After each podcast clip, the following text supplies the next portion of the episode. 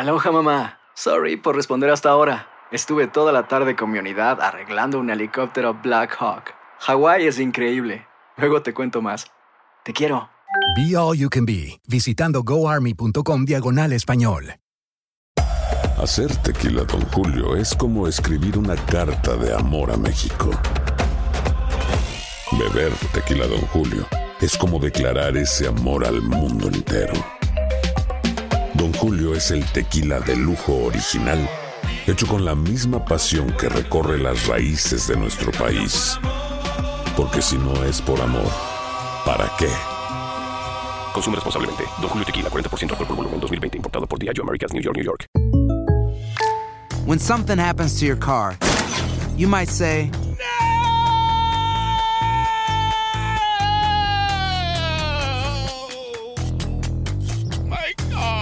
but what you really need to say is something that can actually help. Like a good neighbor, State Farm is there. And just like that, State Farm is there to help you file your claim right on the State Farm mobile app. So just remember, like a good neighbor, State Farm is there. State Farm, Bloomington, Illinois. Boost Mobile tiene una gran oferta para que aproveches tu reembolso de impuestos al máximo y te mantengas conectado. Al cambiarte a Boost, recibe un 50% de descuento en tu primer mes de datos ilimitados. O, con un plan ilimitado de 40 dólares, llévate un Samsung Galaxy A15 5G por $39.99. Obtén los mejores teléfonos en las redes 5G más grandes del país. Con Boost Mobile, cambiarse es fácil. Solo visita boostmobile.com. Boost Mobile, sin miedo al éxito. Para clientes nuevos y solamente en línea, requiere AroPay. 50% de descuento en el primer mes requiere un plan de 25 dólares al mes. Aplican otras restricciones. Visita boostmobile.com para detalles.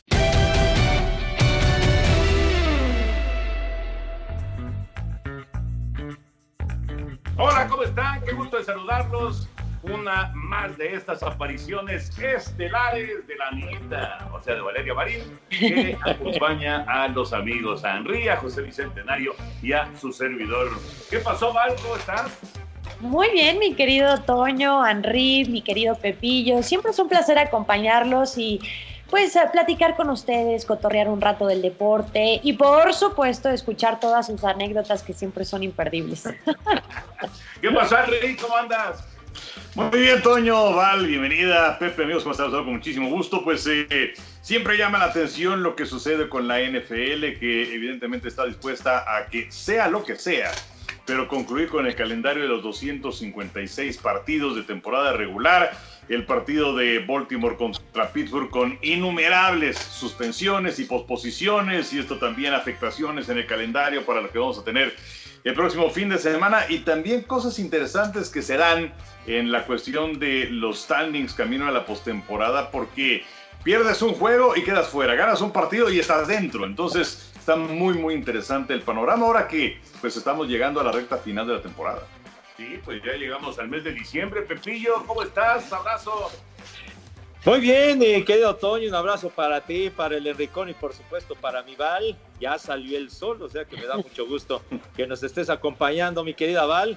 Pues sí, ya el mes de diciembre, la recta final de la fase regular de, de la NFL y por supuesto también, independientemente de ello, pues impactado por lo que sucedió en el Gran Premio de Bahrein, en la Fórmula 1, la manera como salió con vida Romain Grosjean cuando su carro, su su bólido se partió en dos, realmente fue milagroso que pues, resultara con heridas leves después de un accidente tremendo que en otras épocas pues le hubiera causado la muerte o quizá heridas mucho más serias porque me recordó mucho el accidente de Nicky Lauda en 1976. Sí, qué bárbaro, qué imagen, ¿no? Es verdaderamente es escalofriante. Pero bueno, arrancamos con NFL. Yo lo primero que les quería preguntar eh, es con respecto a lo que pasó con los Broncos de Denver. Se deben jugar este tipo de partidos. O sea, el coreback de Denver, el titular, con problemas de COVID. Los suplentes, igual, con eh, cercanía, con eh, algunas personas que habían tenido COVID y jugadores de, de, riesgo para provocar una, una, un contagiadero ahí tremendo con los Broncos. Y entonces van con un muchacho que estaba en, el equipo de prácticas, que no es coreback, que es receptor abierto, que fue coreback en su época colegial, que trabajaba de vendedor de autos hace un mes, y, bueno, pues aparece en el terreno de juego y, tiene que enfrentar pues un, reto bárbaro, ¿no? En contra de, de, la defensiva de los Santos de Nueva Orleans. ¿Qué, ¿Qué, les parece esta decisión que tomó eh, la NFL de que se jugara el partido, a diferencia de lo que ha pasado con Baltimore, ¿no? Que lo han aplazado y aplazado y aplazado y aplazado eh, una y otra vez ese partido contra Pittsburgh. ¿Arranco yo?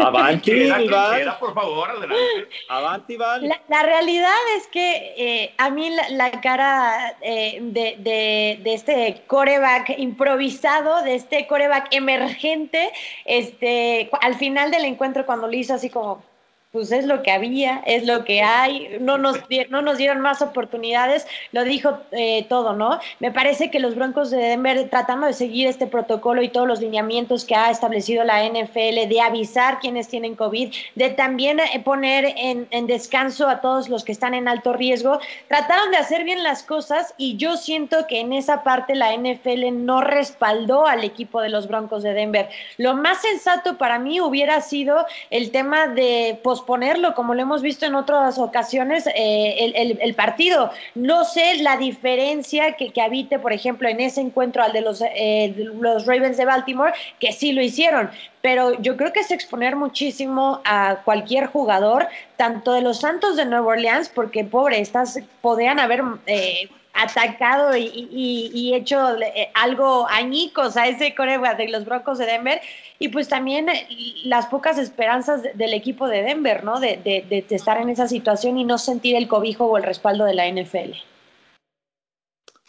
Sí, eh, realmente sí llamó la atención esto, e inclusive porque hace algunos días los Raiders tenían muchos eh, contagios en la línea ofensiva o también jugadores de alto riesgo y se hablaba de la posibilidad de posponer este partido. Eh, no hay que olvidar que el duelo de Tennessee eh, también se pospuso contra los acereros en su momento y este mismo caso que tiene Baltimore ahora justamente en contra de Pittsburgh, que además a los jugadores les interesa mucho que el partido se juegue, que los partidos se jueguen, porque dicen, bueno, que se pierda por default el partido, bueno, ok.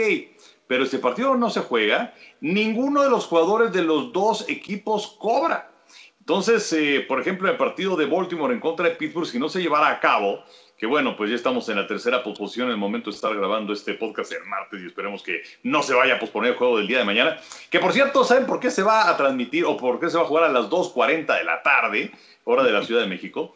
Bueno, pues porque resulta sí, sí, que la NPC que va a transmitir el partido ya anteriormente había comprometido la transmisión del encendido del árbol en el Rockefeller Plaza en Nueva York.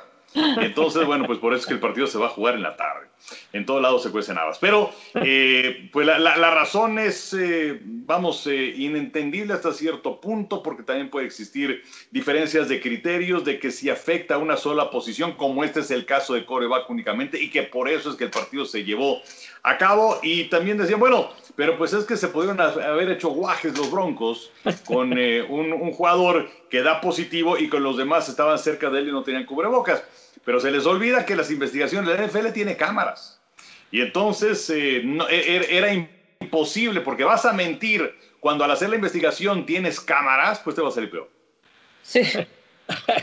bueno, y, y, la verdad, este pobre se llama Kendall Hinton, que el que tuvo la responsabilidad, Kendall Hinton, y pues obviamente le fue de la patada, ¿no? Que completó uno de nueve pases, 13 yarditas, dos intercepciones, o sea que lo mandaron a la guerra sin fusil y pienso yo, yo coincido de que no debería de haberse realizado el partido porque estaban, en una,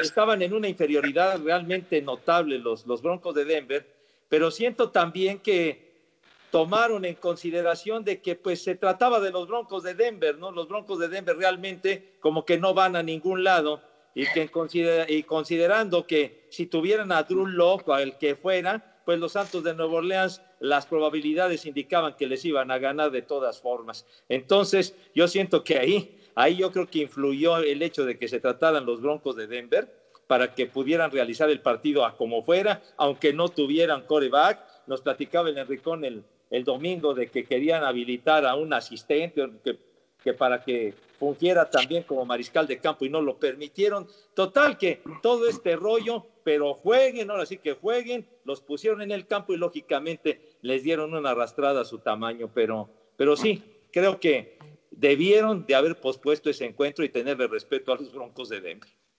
Ahora inclusive ya firmaron al hijo del, de, de, como coreback al hijo del coordinador ofensivo. Pero bueno, independientemente de eso, eh, si, si, me dices, este, es que Denver ya no tiene nada que hacer, bueno, pero Nuevo Orleans sí, y Nuevo Orleans está peleando por el primer lugar de la conferencia y hay otros equipos que están interesados en que Nuevo Orleans tropiece, en que Nuevo Orleans se quede en el camino, ¿no? Entonces, yo creo que por ahí este, no, no, no, no tendría mucho sentido, ¿no? No, pero yo por eso te les decía, las probabilidades que indicaban si jugaban los Santos y los Broncos de Denver en condiciones normales los Broncos, las probabilidades te indicaban que los Santos les iban a ganar. Entonces, pues, y ahora con, con todas esas bajas que nada más faltaba que mandaran a uno de los cubeteros como coreback, pues el resultado tenía que ser esa paliza definitivamente. que justamente acaban de anunciar el, equipo de los Broncos de Denver, por eso andaba ya regándola aquí en esta transmisión del podcast, eh, que tanto Drew Block, Brett Ripien y Blake Bortles les acaban de hacer el PCR y salieron negativos, así que ya pueden respirar, por lo menos un poquito, ¿no? Después de esta situación que vivieron el domingo pasado. Y que fue muy, muy incómoda. Hasta decía Enrique que quitaron en varios casos de apuesta ese partido. Porque claro, ¿cómo le pones el momio si no hay coreback? Ahora sí que ¿cómo le pones el momio? ¿Por cuánto va a ganar Nueva Orleans? ¿Por 7, por 10, por 13, por 20, por 30? ¿Cómo le pones el momio? Entonces, también por ahí, en, pues en este que, que es un mundo, digamos, paralelo al de la NFL, pues también les, les afectó porque tuvieron que quitar ese partido de plano, ¿no? Sí, pero eh, es que también es un criterio eh, en donde eh, sí debes tener, por ejemplo, y ahora que me refería al partido del, del, equipo de Las Vegas, en donde tenían problemas con la línea ofensiva, y es que debes tener un número mínimo de linieros para llegar a un partido. Pero ¿se acuerdan aquel juego de Green Bay en contra de San Francisco? Partido que se realizó por la noche. Bueno, San Francisco tenía muchísimos problemas con sus receptores, entre lesiones y casos de coronavirus y el partido se llevó a cabo. Entonces, los Broncos lo que pasa es que esta es la posición que más llama la atención, que es la de, la de coreback. Pero fue el mismo caso de los 49 eh, de San Francisco. Entonces, por eso es que el partido se llevó a cabo. No estoy defendiendo a la NFL, pero bueno, pues eh, finalmente fueron congruentes en ese criterio. Más bien, de acuerdo, de acuerdo. Tenía que ser los pases iba a completar Kendall Hinton, ¿no? sí, no, no, qué bárbaro. Pobre, pobre muchacho, aunque bueno, él hizo su esfuerzo y, evidentemente pues ahí, ahí quedó, ¿no? Bastante hizo con eh, pues no, no quedarse en cero en el partido en contra de Nueva Orleans. Oigan, el duelo de Brady en contra de Mahomes, ¿qué les pareció? ¿Les gustó? Eh, Mahomes está para MVP, Kansas City para campeón de la NFL, Brady y los eh, bucateros de capa caída y a lo mejor hasta se quedan fuera de postemporada. ¿Qué les pareció el juego? Val. Ay, otra vez, me quieren comer, ¿verdad? No, no es cierto. Este, a mí me pareció muy bueno en el sentido de que para las nuevas generaciones se puede ver el coreback que se ha llevado los reflectores en los últimos años y esta nueva generación que la verdad está espectacular sacando los resultados que tiene que hacer. Evidentemente, aclararle a la gente, y ustedes lo decían en la transmisión que pusieron ahí los tres amigos, la, realidad de Tom Brady, quizás ahora las por favor, que el balance es negativo a rendimiento de lo que nos tenía acostumbrado en Inglaterra, pero es un equipo que está en reconstrucción, ¿no? Es, es, una, es un nuevo formato para el equipo de los Bucaneros y me parece que los Chiefs de Kansas City eh, vienen haciendo lo que hicieron, no, no por algo son los actuales campeones de la NFL, pero me gustó ver eh, este comparativo y esta nueva rivalidad, por así decirlo, de estas dos posiciones. El, Tom Brady, que quizás va de salida y no lo estoy retirando ya, pero ya va de salida, y este Patrick Mahomes y la nueva generación que se está presentando en los emparrillados. Sí. Henry. Pues mira, eh, lo que veo con eh, los Bucaneros es que es un equipo que está en proceso de construcción, que les eh, falta todavía minutos en el terreno de juego, que es una escuadra que no hizo pretemporada por la situación del coronavirus y que eh, también es cierto que batallan contra equipos que tienen de 500 para arriba en su porcentaje en la campaña, porque contra estos equipos que tienen marca o pareja o ganadora, han ganado dos y han perdido cuatro partidos. Sobre eh, la situación de, Mahomes, eh, puede ser que pinte para el más valioso, pero volvemos al tema de siempre.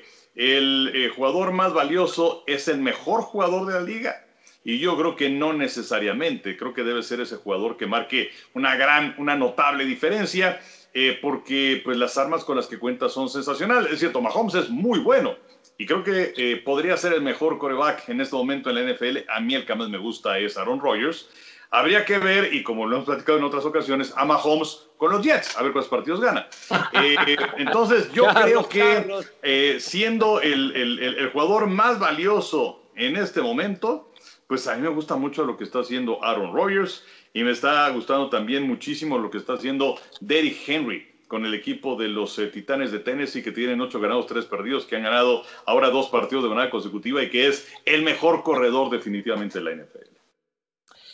No, y bueno, eh, también ese aspecto pues ha destacado Russell Wilson, ¿no? Russell Wilson este lunes por la noche le gana a las Águilas de Filadelfia y con ello pues ya ya están en solitario como líderes aprovechando los halcones marinos el descalabro de, los carneros que fue sorpresivo perdiendo frente a los 49 el domingo, aunque sí hay que señalar que con los 49 estuvieron ya de regreso algunos de los lesionados y entonces pues eso, eso marca diferencia, pero en lo que transmitimos, en lo que vimos, pues realmente yo, yo veo a Kansas City durísimo, creo que este equipo tiene todo para, para repetir en el título, no obstante ese descalabro que fue pues eh, muy, muy sorpresivo con tus Raiders, mi Toño, que les ganaron y además a domicilio. En el Arrowhead les ganaron ese encuentro, pero demuestran una, una fortaleza y una solidez tremendas a la defensiva y bueno, y a la ofensiva, pues Mahomes que se las gasta en serio y sobre todo con, por quien está arropado, ¿no? Este muchacho eh, Edward Seller, el novato, corre de maravilla. Y ese Tyrek Hill, la verdad que es fascinante verlo jugar. Qué bárbaro, la velocidad que tiene, la habilidad para desmarcarse.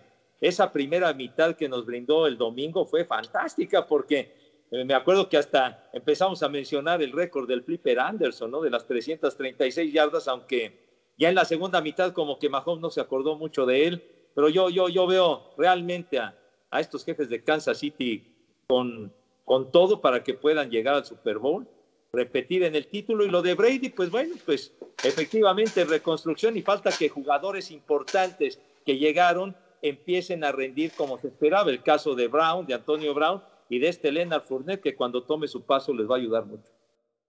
Eh, ahorita que dijiste lo de Terry Hill, si, si hubiera tenido eh, en el primer cuarto, más bien, en los siguientes cuartos, los mismos números del primer cuarto, hubiera ganado como 800 yardas. Una cosa de locos. Henry, tenías tema de la NFL. Pues eh, bueno, está la cuestión esta también de, lo del calendario, ¿no? para, para que me vayan siguiendo.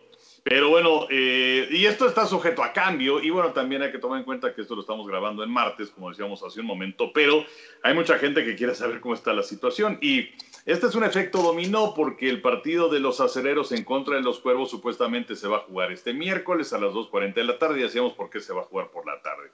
Y los cuervos tenían partido programado con los vaqueros el jueves, pero bueno, no puedes jugar partidos eh, en días consecutivos, entonces el partido de los vaqueros en contra de los cuervos eh, originalmente estaba para el lunes, pero ya lo pasaron para el martes. El martes a las 7 de la noche con 5 minutos. Y el partido de los acereros en contra de Washington se iba a jugar el domingo, pero por la posposición del partido contra Baltimore, entonces se va a jugar ahora el lunes. Y entonces habrá dos partidos el lunes, el de Washington contra Pittsburgh, que va a ser a las 4 de la tarde, y el de Buffalo contra San Francisco, pero el partido se va a jugar en Arizona. Eh, y la razón es que el condado de Santa Clara ha emitido una serie de normas, una serie de regulaciones por las actividades que se tengan que realizar en contacto con otras personas, tanto a nivel profesional como también a nivel colegial. Y por ello es que los 43 eh, van a jugar sus dos próximos partidos en contra de Buffalo y en contra de Washington en la casa de los Cardenales de Arizona. Entonces, eh, pues ojalá nos vayan siguiendo. En todo esto, eh, al final de este programa tenemos un examen para ustedes, pero eh, pues la NFL está dispuesta a cumplir con el calendario, con los 256 juegos. El problema también ahora, pues es que ya no hay de estas semanas de, descanso y entonces, pues ya no hay donde acomodar juegos, ¿no? Ya hemos platicado acerca del plan A de contingencia, que era jugar una semana 18 y entonces que recorrer el calendario y que vengan los juegos de campeonato de conferencia y el siguiente domingo sea el Super Bowl. Hay que recordar que no va a haber Pro Bowl en esta campaña. O eh, por otro lado también el plan B que era tener a ocho equipos por cada una de las conferencias en la postemporada, pero me parece que a las alturas a las que estamos, eh, ya ese plan pues ya no, no, no aplicaría, ¿no? Pero la NFL sí está hablando de la posibilidad de tener burbujas para los playoffs, no como lo vimos en el béisbol, eh, eh, a partir de las series divisionales y más adelante series de campeonato y Super Bowl, eh, o no como la NBA, la burbuja en Orlando, pero sí que los equipos se concentren en sus hoteles y que no salgan y que ahí se queden mientras dura la postemporada. ¿Por qué, ¿Por qué la NFL, qué, por qué piensan ustedes que la NFL no quiere moverse del 7 de febrero? Aloha mamá, ¿dónde andas? Seguro de compras. Tengo mucho que contarte. Hawái es increíble. He estado de un lado a otro con mi unidad. Todos son súper talentosos. Ya reparamos otro helicóptero Blackhawk y oficialmente formamos nuestro equipo de fútbol. Para la próxima te cuento cómo voy con el surf y me cuentas qué te pareció el podcast que te compartí, ¿ok? Te quiero mucho. Be All You Can Be, visitando goarmy.com diagonal español. Hacer tequila, don Julio, es como escribir una carta de amor a México. Beber tequila, don Julio, es como declarar ese amor al mundo entero. Don Julio es el tequila de lujo original, hecho con la misma pasión que recorre las raíces de nuestro país. Porque si no es por amor, ¿para qué? Consume responsablemente. Don Julio Tequila, 40% alcohol por volumen, 2020. Importado por Diageo Americas, New York, New York. When something happens to your car, you might say,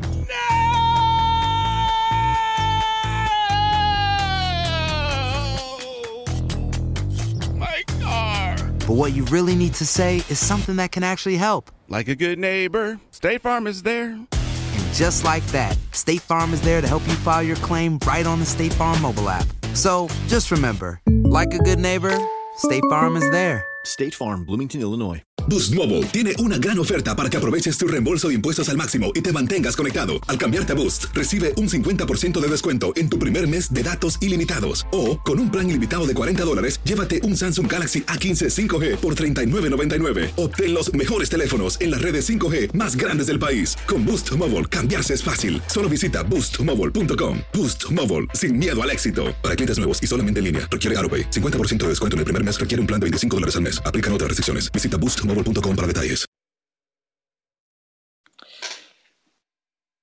¿Val? No, no, adelante, Pepillo.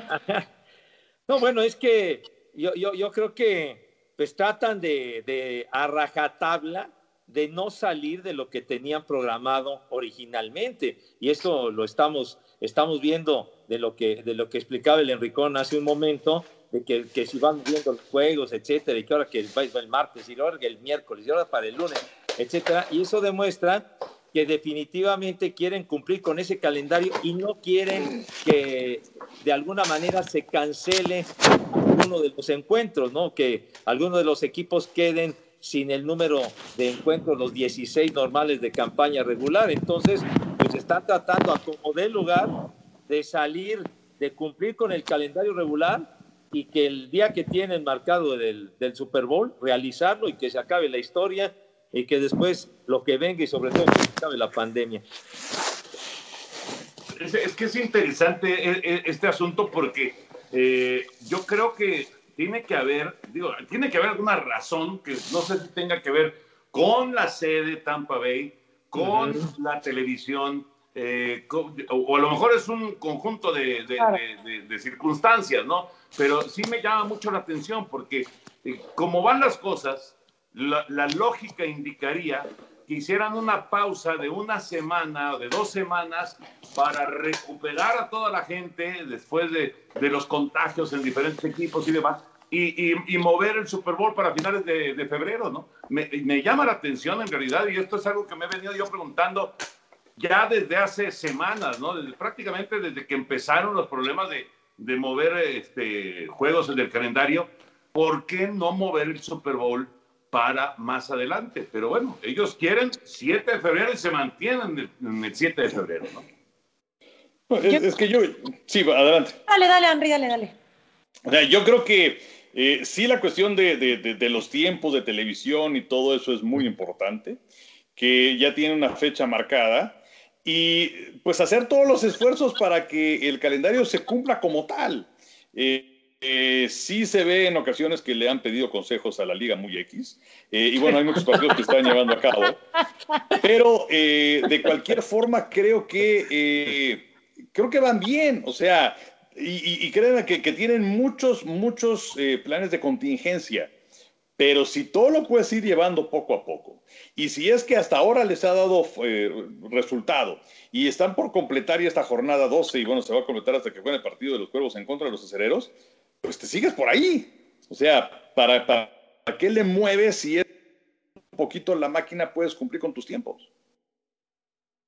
Sí, yo también eh, estoy de acuerdo con Henry. Bueno, en general con todos ustedes, creo que es un cúmulo de factores evidentemente que si, si tú tienes en, en, la mira decir está o existe la posibilidad de cambiar la fecha, eso te da una apertura más a decir este tipo de modificaciones en el horario y ir alargando, ir alargando y uno nunca sabe, ¿no? Es, un, es una pandemia donde inconscientemente todos pensamos que acaba el 2020 y adiós pandemia. Y no es así, al contrario, estamos viviendo otra vez el repunte de, de esta pandemia que está pegando de nueva cuenta de, de forma dura en todo el mundo y, me parece, Toño, que también es importantísimo eh, la sede, ¿no? Es, fue uno de los lugares eh, donde más este, casos de COVID-19 hubo. Entonces, creo que también tendrá que haber muchísima, muchísima protección para todos los que vayan a integrar eh, el supertazón, pero yo creo que más bien se quieren presionar y, obligar a cumplir con esa fecha para ya no salirse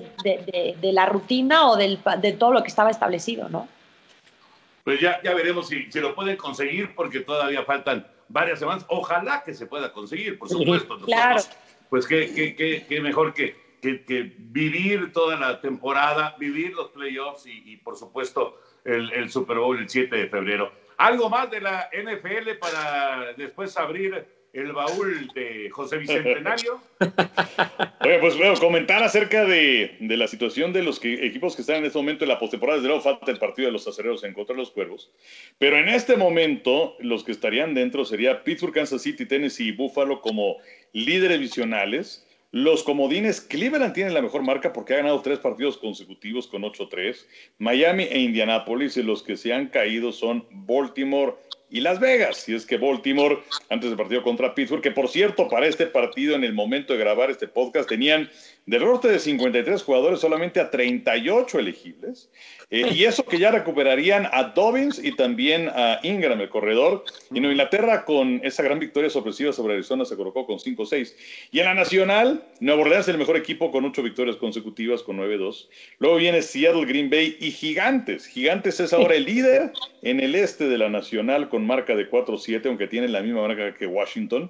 Luego viene Filadelfia con tres derrotas seguidas con 3-7 y 1. Los comodines serían Carneros, con esa derrota contra San Francisco, Carneros ahora es comodín Tampa y Arizona.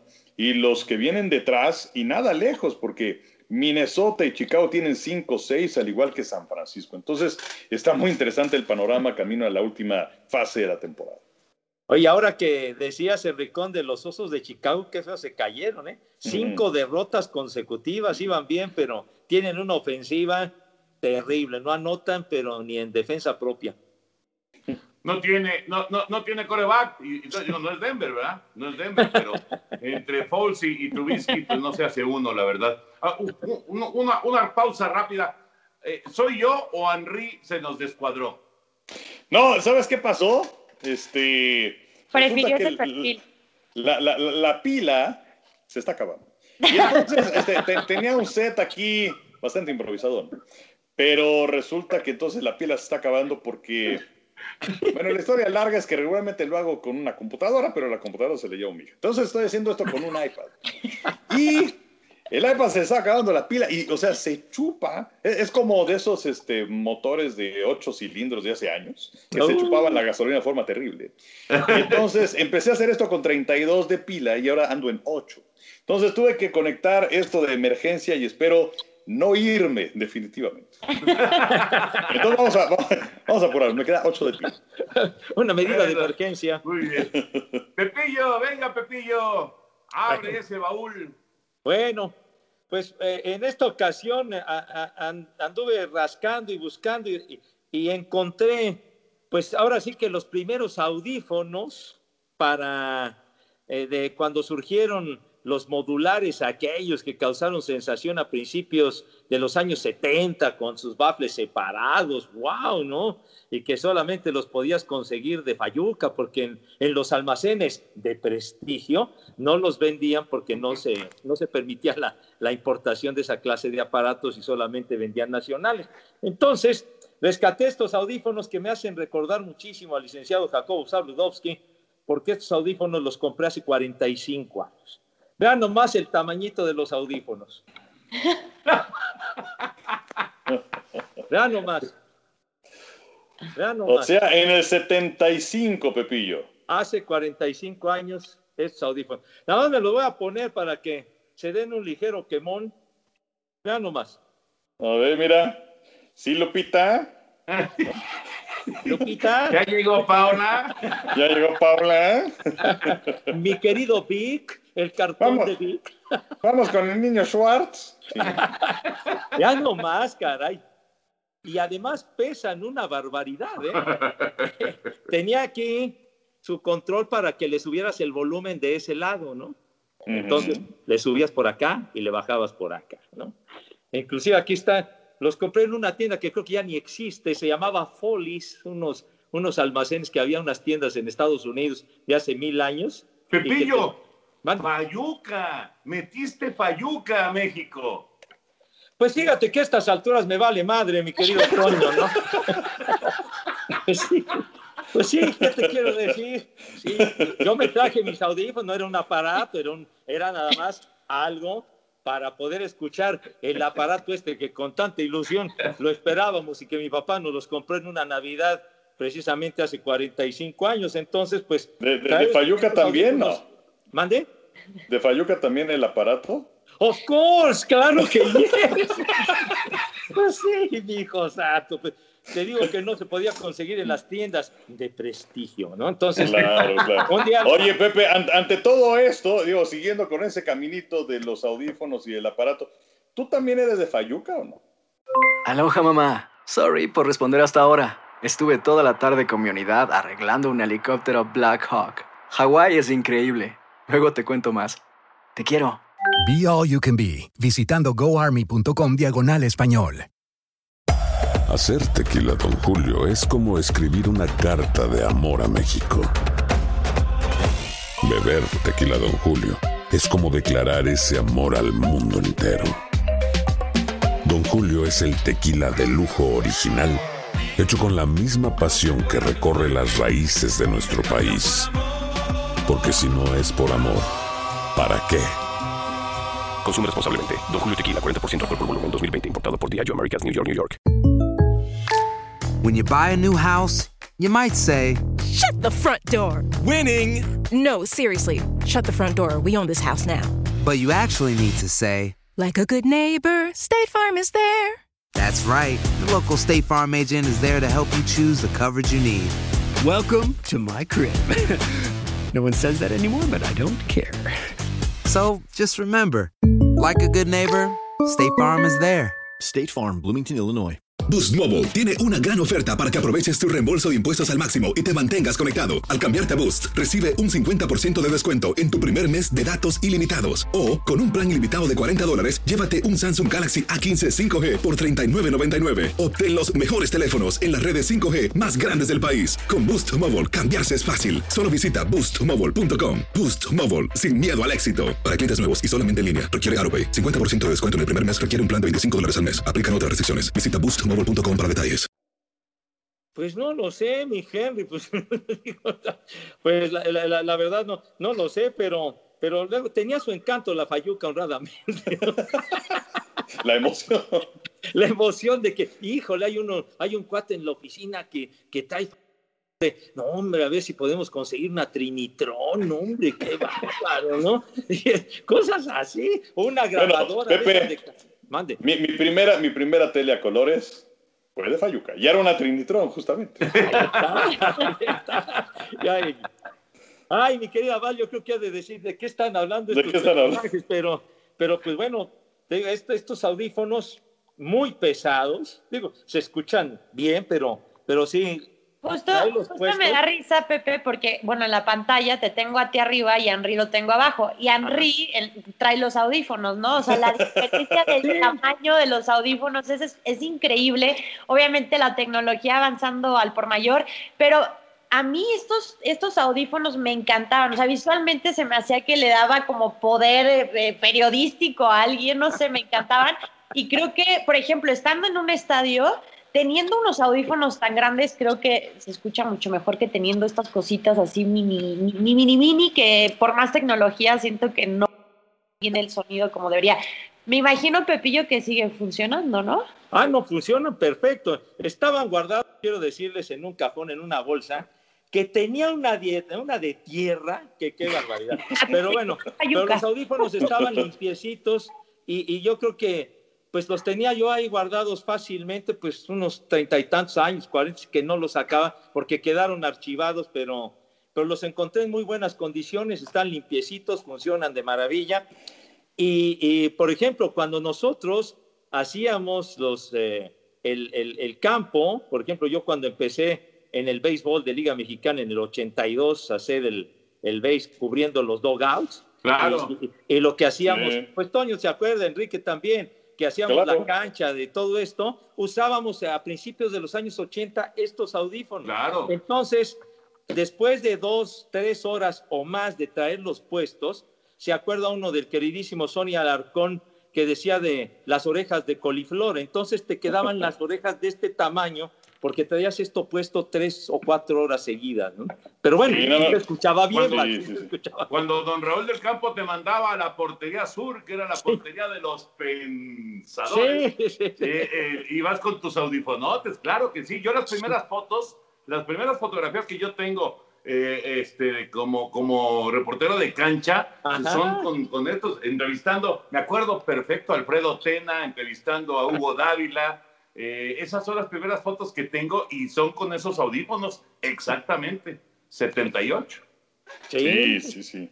Sí, sí. Yo, yo, me acuerdo también, bueno, a nosotros ya nos tocaron, este, también algunas ya estaban bastante usaditas, y entonces eh, se acuerdan que ya, ya, ya tenían masking tape y cosas esas, ¿no? Pero... Ah, Todo claro. se arreglaba con el masking. Claro, el, la, la, los audífonos reparados, ¿no? Y ahora, han, han, regresado estos eh, audífonos, de, quizás ya no, eh, que, que, vamos, tan pesados, uh -huh. pero bueno, esos audífonos para los amantes de la música con una nueva tecnología, la verdad es que sí son, pues, este, muy socorridos eh, actualmente, ¿no? Sí, sí. ¿A dónde fuiste, Valeria? ¿Qué haces? Ya me cayó lo de Henry, yo burlándome de él y también se me estaba acabando la pila y me tuve que mover, pero no tenía un enchufe cerca.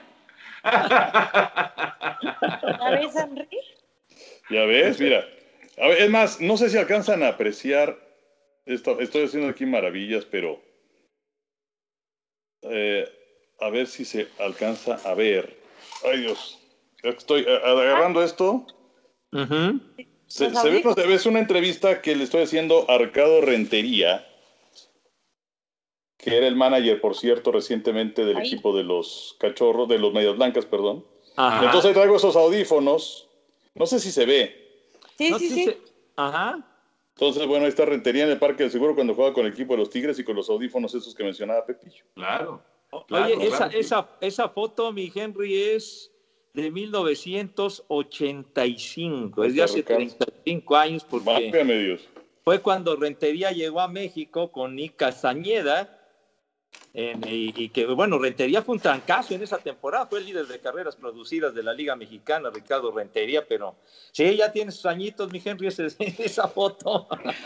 Sí, sí, mejor cambiemos de tema. Nicolás, que me Nicolás pegaba más con Ron, pero Rentería producía más carreras. Me acuerdo de esos sí, dos. Una muy buena combinación de, de, de, los Tigres en esa, en esa época. Bueno, Pepillo, pues muy bien por tu, por tu baúl, muy bien, me parece perfecto. Ahí está un gran recuerdo. ¿Hace cuántos años entonces compraste los audífonos? Hace 45 años, 1975, me acuerdo muy bien, en un lugar que, que adora mi Toño de ir de vacaciones, San Antonio, Texas. Ah, bueno, no, yo pensé que ibas a decir Las Vegas. Yo también. No, yo a San Antonio voy a trabajar. en uno vas, no, en, ese vas a jugar, mi Toño, allá a Las Vegas. Exacto, exacto. Y en el otro voy a trabajar con los nietos. Ah, Oye, lo, que mencionabas, Toño, eh, en un principio, lo de la Fórmula 1 de Grosjean, realmente impresionante, ¿no? Ese, ese accidente que sufre piloto francés. Eh, recuerdo mucho eh, la frase de Tony Menchaca, con quien, bueno, creo que los tres transmitimos, ¿no? Este automovilismo de Fórmula 1 y de infinidad de categorías. Que, que, él, bueno, había sido piloto también en los 60, 70 y que él decía que él venía de una época en la que el automovilismo era peligroso y el sexo era seguro y que ahora es al revés. Eh, y, y, pues la, la, la, la, razón, pues es porque ahora los autos tienen esta capacidad eh, y con la tecnología actual de, despedazarse, de que viene el habitáculo, eh, donde están los coches, los pilotos quiero decir en el coche, que es pues una, cápsula de seguridad, el Nomex, que es el traje, que es una auténtica maravilla, y aunque el coche se partió en dos y que estalló, bueno, salió por su propio pie Román Grosjean, y lo único que tiene son quemaduras leves en las manos y en un pie. O sea, la verdad es que increíble lo que sucedió con el piloto francés. Eh, una carrera donde, por cierto, tiene muy mala suerte Checo Pérez, que parecía que iba a tener un nuevo podium, pero pues eh, revienta el coche, revientó el motor. Pero eh, las imágenes parecía que, que eran una, una tragedia más del automovilismo y afortunadamente quedó como una anécdota. Es que estarán de acuerdo que la imagen es como de película, porque sale de las llamas. E, e, eso es lo que a mí más me impacta, que sale de las llamas y, él, este, afortunadamente no perdió el conocimiento ni nada por el estilo del tremendo impacto que, que, se dio, pero salir de las llamas y luego ver en redes sociales que manda un mensaje y que está pues prácticamente perfecto, es realmente eh, admirable. Y, lo único que a mí me queda eh, como, como este, pues resultado de todo esto que se vivió con, con Grosjean es lo maravilloso, lo extraordinario que se ha trabajado en la seguridad en la Fórmula 1. ¿no? pues lo que sucedió con, con Niki Lauda, ¿no? En 1976, en el Gran Premio de Alemania, allá en Nürburgring, cuando con su Ferrari se empezó a incendiar el, el, auto y pues no tenían las medidas de seguridad, ni los autódromos, ni los bólidos de lo que hay en esta época. Entonces, pues si no fuera en un principio por aquel piloto Arturo Mersario, que de plano detuvo su carro, se bajó para ayudarlo y sacarlo de las llamas a Lauda. Si no fuera así, pues se hubiera chicharrado Nicky Lauda. De por sí, la manera como salió, le hicieron docenas y docenas de, de cirugías plásticas y fue un verdadero milagro que Lauda saliera con vida y que en ese mismo año, tres, dos, tres meses después, reapareciera, reapareciera manejando, pero, pero sí ha cambiado mucho todo y tuvo también mucha suerte este muchacho Grosjean, porque hace años, ¿se acuerdan de Alex Zanardi, el, italiano? en Alemania el carro se partió en dos, igualito que sucedió ahora con, con Grosjean, pero lo de Tagliani, lamentable, lo de Alex Zanardi, perdió las piernas precisamente porque el carro se partió en dos. Afortunadamente ahorita podemos ver las imágenes de Groyan en el hospital con una cara sonriente y agradeciendo que puede contar esta historia porque sí las imágenes son terribles. Incluso, Henry, lo comentabas, la oportunidad de Checo Pérez en esta carrera y al final termina diciendo, ahorita lo importante es saber que nuestro compañero piloto Groyan está bien y ya si si existía la posibilidad de que hubiera podium o no, ya es otra cosa que se va a quedar en, el olvido. Que por cierto, ayer tuvo una conferencia de prensa virtual porque todos estamos con la pregunta de qué va a ser de Checo Pérez en la Fórmula 1. Aseguró que no ha llegado a un acuerdo con la escudería con la que está, que es eh, Red Bull Racing Point. Incluso eh, dijo, disfruten de estas últimas dos carreras que quedan de la temporada porque podrían ser las últimas. Podría descansar para el siguiente año 2021 y regresar para, para el 2022, pero la verdad es que no sabemos si estamos viendo el fin de la carrera de un piloto mexicano como lo es Checo Pérez. después de tantos años, ¿no? De, de- porque han sido una buena cantidad de años. Y lo que son las cosas, probablemente viviendo él la mejor temporada de su vida. Sí. Ha sido una, una muy buena temporada para Checo. Pero bueno, en fin, esperemos. eh, ¿tú, tú sabes algo, Henry, de, de Checo y su futuro? Pues eh, no, no se sabe nada en realidad. Eh, hay un piloto que está seguro que es Max Verstappen y entonces ahora la cuestión es Alexander Albón o Checo Pérez o inclusive Nico Hulkenberg que calladito, calladito, pero que se maneja también como posibilidad para llegar a Red Bull el año próximo. Eh, sobre lo de Checo Pérez, bueno, pues un, un año sabático pues sería, eh, vamos, entre líneas pues es que no hubiera ningún puesto para él la próxima temporada que no le interesaría tampoco ir a otros seriales y ver la posibilidad de que se abra un asiento para el 2022. Esa sería la, la posibilidad. Checo, me comentan que bueno, llegaría con un portafolio de unos 30 millones de euros, que bueno, es algo muy importante, desde luego, lo que aporta sus patrocinadores. Y muchas veces eh, sí va ligado a la capacidad del piloto, pero también a su capacidad de reunir billetes verdes, o en este caso euros. Entonces, eh, pues vamos a ver qué es lo que decide finalmente Racing Point. eh, ya ha tomado la decisión de quedarse con la Stroll, de traer a Sebastián Vettel y en el caso de, de, Red Bull, pues sería algo bueno que llegara a Checo, ¿no? Porque además tiene una gran campaña y sí es mejor piloto de Albón. La cuestión está en eh, la, yo creo que la fidelidad que puede tener esta escudería con, con este piloto. Lo que dices es cierto, con lo de Albón, que, que es de origen tailandés y uno de los principales auspiciantes de ese, de ese equipo es de origen tailandés, entonces yo creo que va a ir con su paisano para apoyarlo. Y el otro que Pues es Nico Hulkenberg. También, pues, eso es- también tiene lógica, Pepillo. Sí, y, y Nico Hulkenberg es muy buen amigo de Max Verstappen, entonces creo que Max Verstappen tendría a final de cuentas un voto de calidad para decir, creo que mi cuate me, me conviene más y que venga él. Yo veo difícil que se quede Checo Pérez con, con Red Bull. Híjole. Pues ojalá, caray. Ojalá, ojalá que, que- que finalmente podamos seguirlo viendo en el 2021. Bueno, eh, como siempre nos alargamos porque Pepillo ya saben cómo es. Ya saben cómo es. Me cargan las pulgas siempre. No es cierto, Pepillo, no es cierto. Voy a No, cerrar no, no, ese baúl ya de plan. No, Pepe, no. Escucharlos. escuchar Le voy a poner amiguita candado al y a los amigos. Siempre es un placer. Pero bueno, para cerrar, ahí les va. Yo les voy a decir, esto es, es simplemente para relacionar eh, a, un, a un equipo de cualquier deporte con la, la memoria y con el recuerdo que tienen ustedes. Es una, una cuestión muy sencilla. Entonces, Henry, empiezo contigo y si te digo rojos de Cincinnati, ¿qué es lo primero que te viene a la mente? Pete Rose. Así, sin, sin, sin pensarlo mucho, y ya después, pues un segundo lugar, Johnny Bench. Pero indiscutiblemente Pete Rose por esa, esa capacidad que tenía, inclusive para jugar mu- muchísimas posiciones, con ese, el Charlie Hustle, como le llamaban. Difícilmente he visto a lo largo de tantos años a un pelotero que tenga eh, esa, esa, esos deseos, esa garra, ese, eh, esa, capacidad para batear, para, para ir de primera a segunda, para buscar un robo de base, para tirarse por una pelota. Indiscutiblemente Pete Rose. Perfecto, Henry. Valeria, Valeria Marín. No, güey. es Me muy siento vexada. además- Pero lo, lo divertido de esto es nada más lo que te venga a la memoria. No, no, no tiene que ser lo más destacado, lo más importante, simplemente lo que te venga a la memoria. Y, y además es un equipo muy popular, los Vaqueros de Dallas. Eh, Romo. Tony Romo, Romo.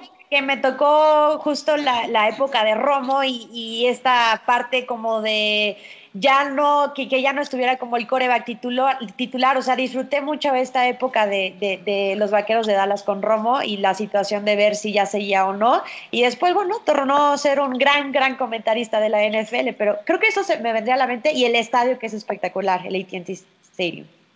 Muy bien, vale. Te digo que el chiste es nada más lo que te viene a la mente. Pero Y la puede ser cualquier. eh, No, es que puede ser cualquier cosa. En realidad Claro. puede ser. No, no, no, no, este. No tiene, no tiene que ser lo. no, o sea, si, si ahorita empiezas a analizar vaqueros de Dallas, pues, no sé, dirías Roger Staubach en lugar de Tony Romo, ¿no? Claro. O dirías Tro- Troy Aikman en lugar de Sí. Tony Romo, ¿no? También, sí, claro. Pero es lo primero que te viene a la mente. Así que, Ojo. José Bicentenario, lo primero que te viene a la mente, lo primero, ¿eh? Con los medias negras de Chicago. Uh, El descalzo Jackson, mi Toño, indiscutiblemente, el descalzo Jackson. No, era broma, era broma, Pepillo. Era broma, era broma. porque, eh, 1919, como tú eres ¿no? el único de, de- de- de esta bonita reunión que vivió eso de las medias negras, entonces por eso te lo dije. No sabes, se llevaron una feria, desgraciados. Pero, luego ya. Oye, y que, que el descanso Jackson, por cierto, que el descanso Jackson eh, tuvo una gran serie mundial, ¿no? Y este y lo involucraron de cualquier forma entre esos ocho peloteros que, que supuestamente se vendieron. Y Henry, él siempre, siempre defendió su inocencia. Claro. Él nunca aceptó haberse vendido, jamás. Pero bueno, le tocó. Pero le tocó Era, era la época del, del juez Landis, ¿no? Que era implacable y tremendo. Y que era discriminatorio a todas luces. Y es más, el trofeo al jugador más valioso, que se sigue llamando Kenneth Landis, tienen que quitar ese nombre. Y es más, ponerle el nombre de un Joshua Gibson, por ejemplo, que Claro. hay una campaña importante para que, que- que- que muchos dicen que es uno de los mejores peloteros de las ligas negras de la historia eh, y que, que ese, ese trofeo del más valioso debe llevar su nombre. Sí, Ese Joshua Gibson decían que era el Babe Ruth negro. Fue un jugadorazo. fue en México, ¿no? Sí. Jugó en México, Josh Gibson, sí. Sí. Bueno, ya en serio, Pepillo. Ahora sí, ya en serio. Por favor, cuando, cuando te digo yo, Medias Rojas de Boston, ¿a quién relacionas luego, luego? No, Jastremski. Luego, luego, a Carl Jastremski, Porque porque, es tu ídolo. porque con Carl Jastremski yo me hice aficionado a los Medias Rojas hace más de 50 años. Entonces, Y sin embargo, no fue campeón. No fue campeón y me dolió mucho cuando, cuando perdieron esa serie mundial del 67 contra los Cardenales que, que transmitía Telesistema Mexicano, que vi los juegos y, y es que ganarle a Bob Gibson estaba muy cañón, estaba muy difícil a pesar de que Medias Rojas tenía un muy buen pitcher que era Jim Lombard y que en uno de los juegos fue como hasta la séptima entrada, ganó ese partido tirando sin hit ni carrera y Julián Javier, me acuerdo muy bien, fue el que le pegó el hit y le echó a perder todo. Y luego Jim Lombard para el juego decisivo tenía poco descanso y pues perdió, pero indiscutiblemente yo me quedo con el Jazz, que, que mi, mi gran ídolo por el que me hice fan de los Medias Rojas. Bueno, pues ya nos vamos. Mi, mi queridísima Val, como siempre. ¿Y tú qué, Toño? ¿Perdón? Tú dile aquí, pregúntale a un equipo. Pero yo no me puedo preguntar yo solo. Ah, ok. Entonces, eh, es que mira, los Raiders va a ser Stabler. Pero, este. mm, a ver, bueno, tendrá que ser así beisbolera porque fue lo que dominó en este caso. Eh, los Dodgers. Bueno, vas a decir Valenzuela. Te conozco muy bien. Bueno, el Atlante. El Atlante. ¿Quién? El Atlante. Aunque Ah, creo que ya sé qué es lo que vas a decir. Lo primero que pienso con Atlante siempre, y no sé por qué, es en Ernesto Cisneros.